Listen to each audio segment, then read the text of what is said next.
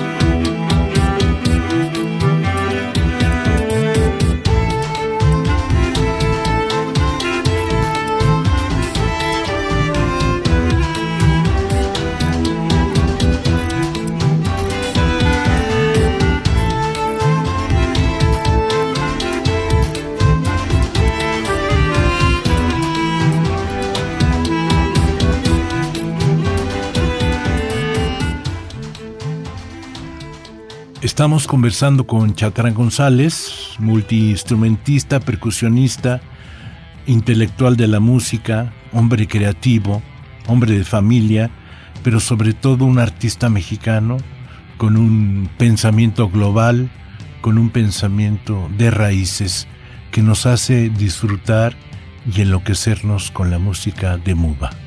En esta primera parte de esta conversación.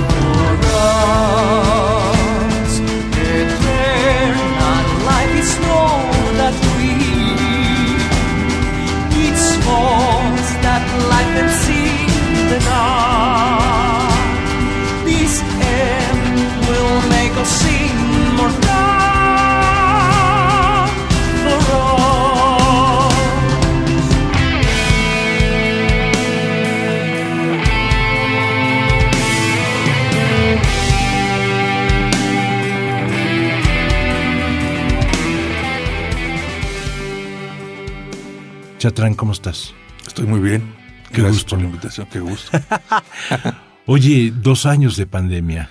qué horrible, ¿no?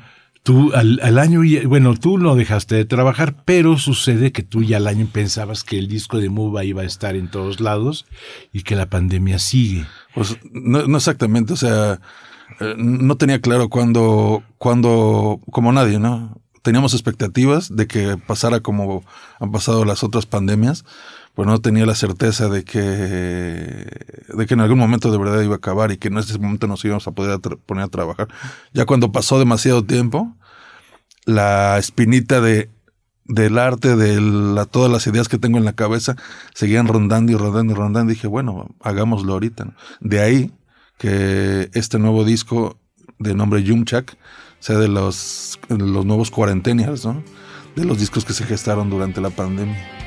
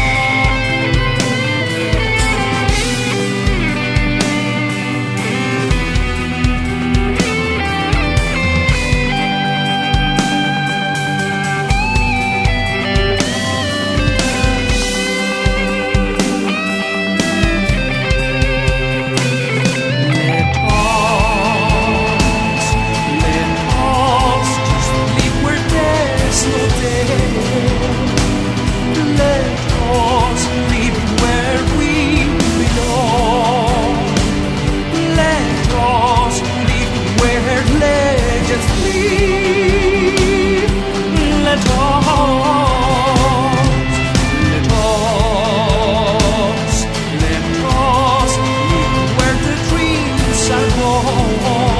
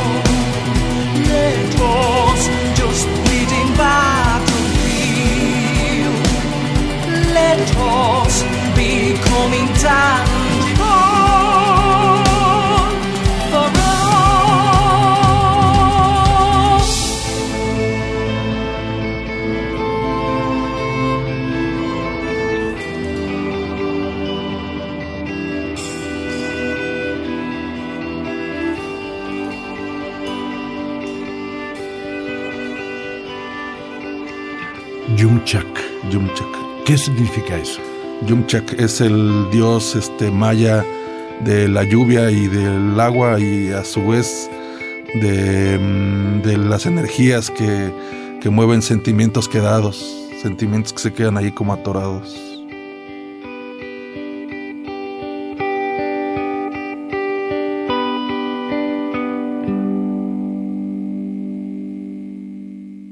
¿Cómo escoges el nombre del disco?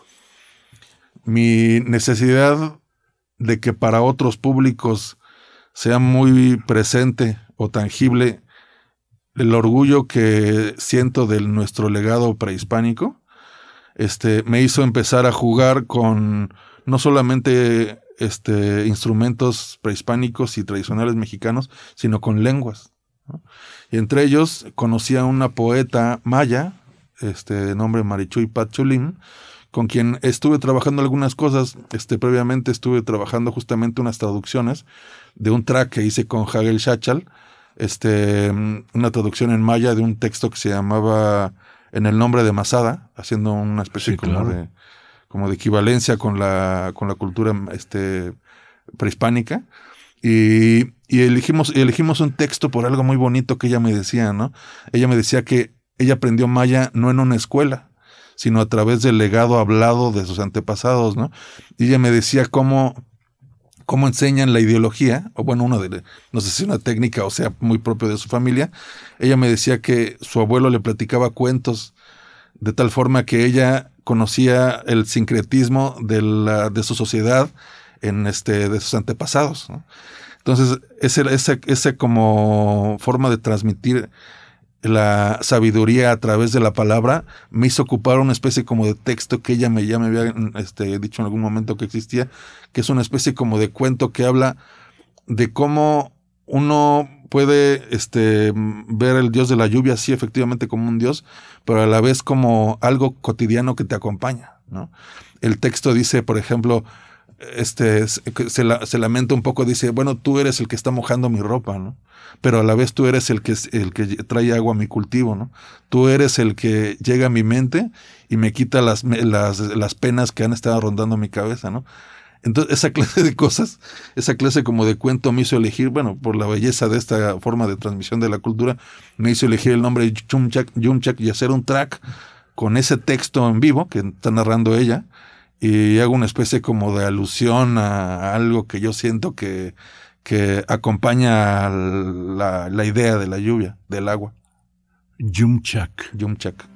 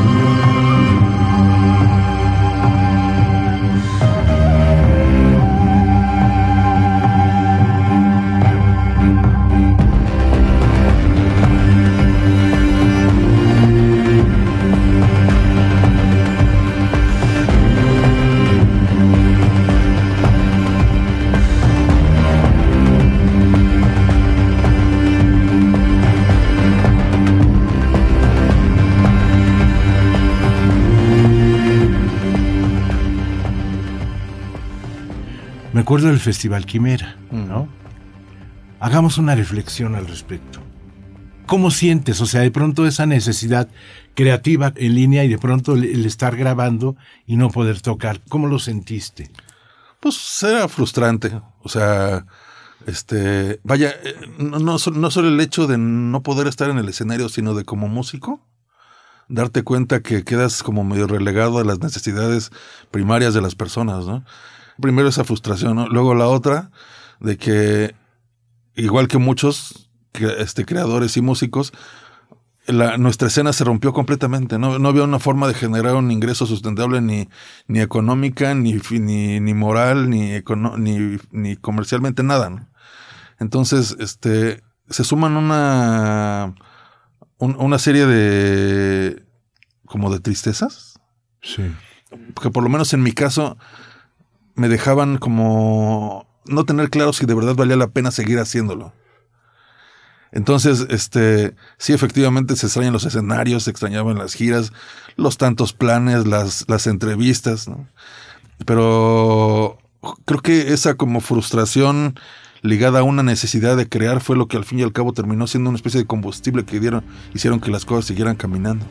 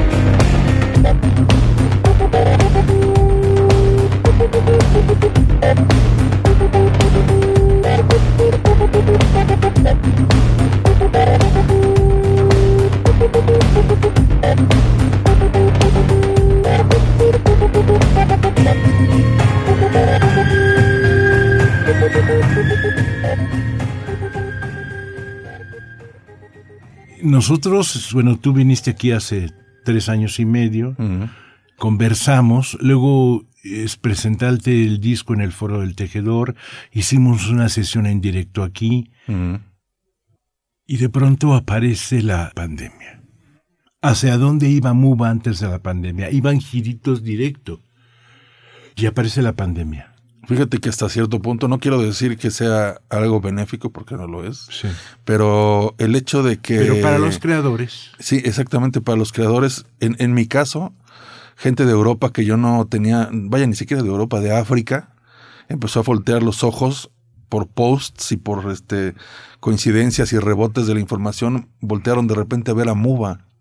Entonces, este, originalmente me habían invitado a hacer una, una residencia compositiva en, de composición en, en Mali.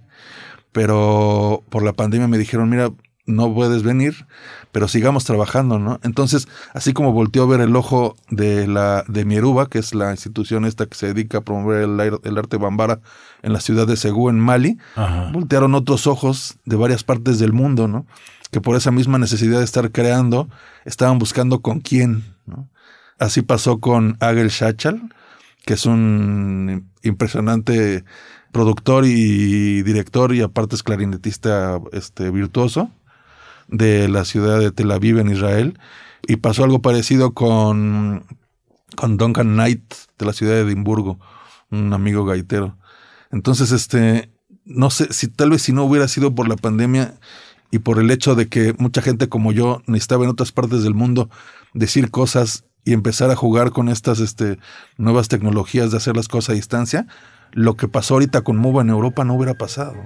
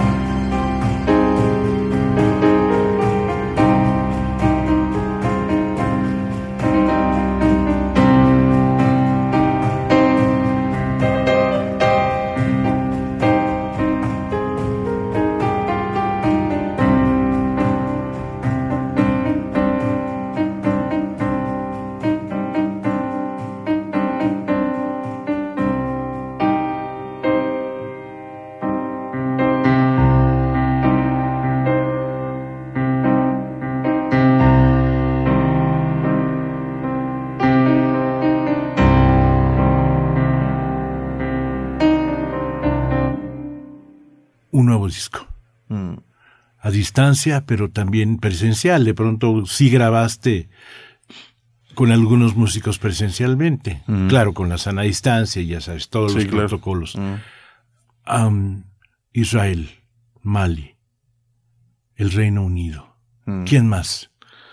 Pues de repente era demasiada gente y yo tenía la idea de, bueno, si ya se hicieron los vínculos y hay, más gente sumándose. Ahorita estoy hablando, bueno, hay planes para hacer algo con gente de Persia. Hay planes con hacer, con, hacer cosas con gente de Mongolia. Y bueno, había planes de hacer algo con gente de Ucrania, pero bueno, ahorita ni cómo, ¿no? Este, sí, muy triste. Y este, en este disco incluí tres, que, bueno, en realidad, sí, tres, que es justamente Mali, la ciudad de Segú, Edimburgo, y este y la colaboración con Agel Shachal de Tel Aviv. ¿Y de México quién está? Aparte de ti, claro. Bueno, la fíjate que la pandemia no solamente movió necesidades y movió organizaciones, sino que movió como sentimientos de los músicos que cosas que tenían ahí como medio atoradas, ¿no? En mi caso en Muba sufrimos una especie como de, pues no propiamente deserción, más bien cada quien como que se ponía a pensar en sus, desde sus respectivas casas qué va a ser de mi vida. Y hubo quien no se salió de Muba, sino que dejó la música, ¿no? Este, hubo gente que dijo, ¿sabes qué? Yo más bien le voy a apostar a mi proyecto, o un cuate que me, de la misma banda que me decían, ¿sabes qué? Yo no sé para dónde va esto, me tengo que mudar de ciudad. Entonces se movieron un montón de cosas Apareció la verdad. Aparecieron, bueno, aparecieron verdades como demonios que nada más salen en ciertas ocasiones como de, como de gran estrés, ¿no?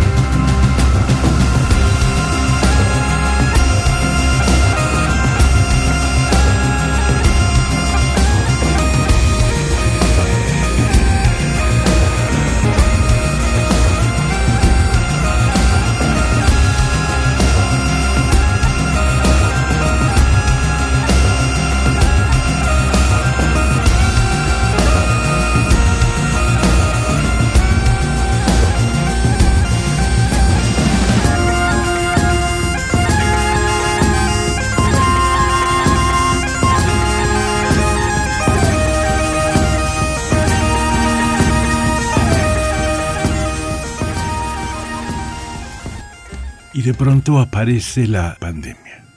Para la escena musical en México, eh, de pronto fue ¡fum! Así, pues el acabose, porque pues hay que pagar la renta, comprar el kilo de huevo que cada vez subía, el jugo de naranja, los niños, las colegiaturas. Y, la renta de la casa en Cancún. bueno, me puedes invitar. este, esos demonios aparecieron, pero tú sigues al pie del cañón. Sí, claro. Bueno, no, igual, igual que todos los músicos del mundo, bueno, los compositores del mundo, la necesidad de crear, al fin y al cabo termina siendo casi como respirar, ¿sabes? O sea, es lo que le decía, lo que le decía a mi esposa que siempre voy, siempre voy en la calle y voy con el celular y voy grabando cositas, ¿no? Aunque, aunque esté triste, aunque esté, este, viviendo un, un, una especie de eterno desasosiego al no tener este conciencia de cuándo acaba, este, al estar frustrado de que la industria y la, la economía, el primero que le dé la espalda es a mí, bueno, a los músicos en general, de todas maneras la necesidad de crear seguía ahí, ¿no? termina siendo como respirar o como comer o como caminar, ¿no? Entonces es algo que no se podía detener, ¿no? Invariablemente de alguna otra forma terminaba, terminaba como surgiendo.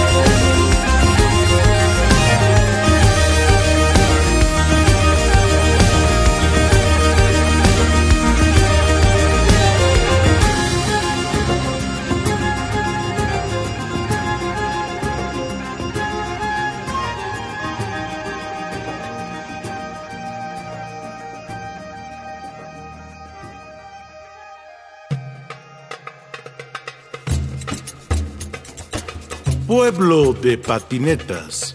Comentarios de rock, trova y cultura.